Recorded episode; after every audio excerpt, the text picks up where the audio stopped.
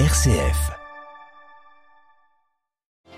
Mercredi décembre, le pape François, dans sa catéchèse ce matin lors de l'audience générale, a souligné le rôle primordial joué par l'Esprit Saint dans l'évangélisation. Le pape s'est aussi exprimé sur la guerre en Ukraine à deux jours du premier anniversaire du début du conflit. Une victoire construite sur des ruines ne sera jamais une véritable victoire, a-t-il notamment déclaré. Nous l'entendrons. La justice britannique confirme la déchéance de nationalité d'une jeune Britannique partie à l'âge de 15 ans combattre dans les rangs de l'État islamique en Syrie. Actuellement au Bangladesh, elle ne pourra donc pas rentrer au Royaume-Uni. La Cour suprême américaine étudie une affaire dont les conclusions intéressent au plus haut point les entreprises du net. Une affaire liée aux attentats de Paris de 2015. Éclairage dans ce journal. Radio Vatican, le journal Xavier Sartre. Bonjour, audience générale du pape François ce matin en salle Paul VI au Vatican. Le Saint-Père a poursuivi son cycle de catéchèse sur l'évangélisation.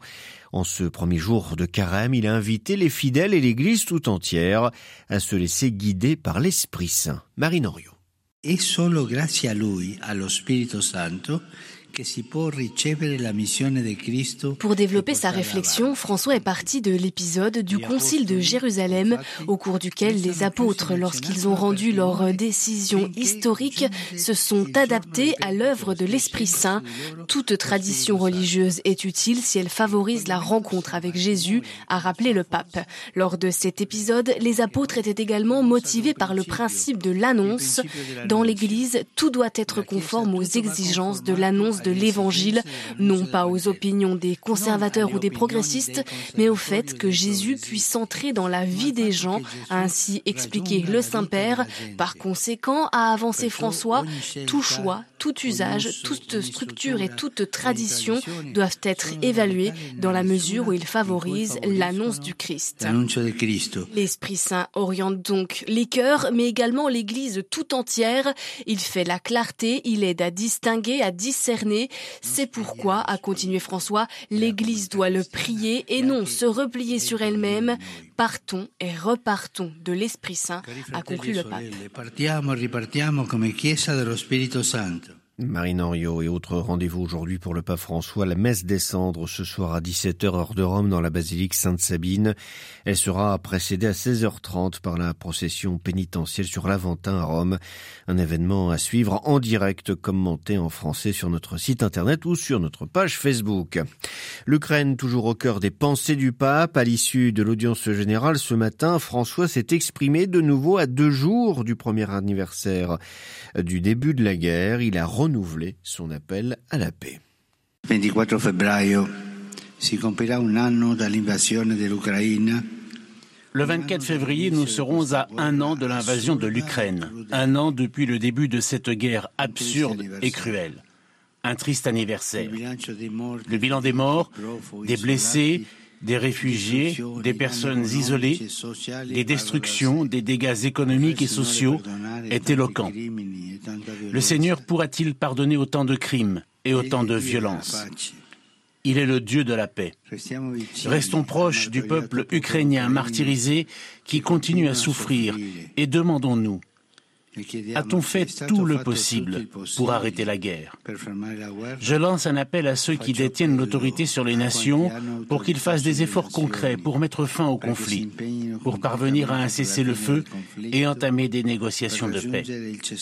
Une victoire construite sur des ruines ne sera jamais une véritable victoire. Quella costruita sulle macerie non sarà mai una vera vittoria. Le pape François, ce matin, l'issue de l'audience générale au Vatican. Sur le terrain, c'est la guerre, rien que la guerre, et le groupe Wagner aimerait bien aller plus loin. L'entreprise russe de mercenaires qui combattent aux côtés de l'armée russe en Ukraine exhorte Moscou à lui fournir des munitions, appelant pour cela les citoyens russes à faire pression sur leur gouvernement. Hier, le groupe privé avait critiqué ouvertement l'état-major russe pour ne pas lui donner les moyens matériels de combattre efficacement. Poursuite de la tournée diplomatique du ministre chinois des Affaires étrangères qui est aujourd'hui à Moscou. Wang Yi a été reçu par son homologue Sergei Lavrov à l'occasion de souligner que leurs relations se développent de manière sûre et dynamique, ont-ils déclaré. Nous faisons preuve d'unité, d'une volonté de défendre les intérêts de l'un et de l'autre en respect du droit international et du rôle central de l'Organisation des Nations Unies, a notamment affirmé le ministre russe. Nouvelle alarme des médecins sur la santé de Mikhail Saakashvili. Son état devient grave, disent-ils. En cause, son poids et sa masse corporelle qui sont extrêmement bas. La prochaine étape pourrait être une unité de soins intensifs. L'ancien président géorgien emprisonné avait observé une grève de la faim de 50 jours l'année dernière qui l'a considérablement affaibli. Une jeune Britannique déchue de sa nationalité. La justice britannique a confirmé cette décision. Shamina Begum a perdu en appel contre la décision de la priver de sa nationalité. Elle était partie en Syrie en 2015 pour rejoindre l'État islamique avec deux de ses amis. À son arrivée dans un camp, elle avait été mariée à un djihadiste et a eu trois enfants, tous morts. Le gouvernement britannique avait motivé sa décision pour des raisons de sécurité. À Londres, les détails avec Jean Jaffray. Le départ pour la Syrie des trois adolescentes, qui avaient été filmées par des caméras de surveillance en Turquie avant d'entrer en Syrie, avait fait la une des journaux en 2015. On apprit plus tard que Shamina Begum, qui avait été contactée par un djihadiste recruteur, était sur écoute, mais la police n'en avait pas informé les parents. Son histoire a été très médiatisée car dans une interview, elle n'avait exprimé aucun regret. Elle vit actuellement dans un camp dans le nord-est de la Syrie. C'est pire que la prison, a-t-elle déclaré, parce qu'il n'y a pas de limite. Ce mercredi, la commission spéciale chargée des appels en matière d'immigration a statué que la décision de la priver de sa nationalité britannique était légale. En 2020, la SIAC avait estimé que la décision ne faisait pas de Shamina une apatride car elle était bangladaise par ses parents. Les autorités de Dhaka ont refusé de l'accueillir car elle n'a jamais demandé la nationalité bangladaise. Selon son avocate, cette affaire concerne une enfant britannique âgée de 15 ans qui a été influencée par la machine de propagande de l'État islamique pour être donnée en mariage à un combattant. Des dizaines de Britanniques qui étaient partis combattre en Syrie sont rentrés. La plupart ont été contactés par la police sans qu'il y ait de suite judiciaire. Long Jean Jaffré, Radio Vatican. Raid de l'armée israélienne dans le nord de la Cisjordanie à Naplouse ce matin. Au moins six Palestiniens ont été tués, 36 autres blessés selon un dernier bilan. Aucune précision été donnée par les autorités israéliennes sur cette opération. Selon un journaliste de l'AFP, les soldats israéliens ont été pris à partie par de jeunes Palestiniens au cours de leur intervention. Des inspecteurs de l'AIEA, l'Agence internationale de l'énergie atomique, présents à Téhéran pour lever les ambiguïtés liées à des informations sur le programme nucléaire iranien. C'est ce qu'a le gouvernement iranien. Cette euh, visite intervient après la publication d'une information selon laquelle l'AIEA aurait décelé des niveaux d'enrichissement à 84%, soit juste en deçà des 90% nécessaires pour produire une bombe atomique où l'on parle indirectement des attentats islamistes de novembre 2015 à Paris devant la Cour suprême des États-Unis. Les proches d'une des victimes, Noémie Gonzalez, ont en effet déposé plainte contre Google qu'ils accusent d'avoir recommandé à certains de ses utilisateurs des vidéos de l'organisation de l'État islamique.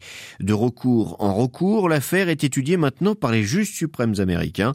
Leur décision attendue cet été pourrait avoir d'énormes répercussions pour l'avenir d'Internet. À New York, Loïc Loury. Selon la plainte des parents de Noémie Gonzalez, la plateforme YouTube, filiale de Google, aurait non seulement diffusé des vidéos du groupe État islamique, mais surtout sélectionné via ses algorithmes des utilisateurs à qui proposer ces contenus. Le géant d'Internet aurait ainsi fourni à Daesh un soutien matériel. Ces accusations, les tribunaux les ont jusque-là rejetées en vertu d'un texte capital de 1996, la section 230 selon laquelle les entreprises du net ne sont pas responsables de ce que publient leurs abonnés.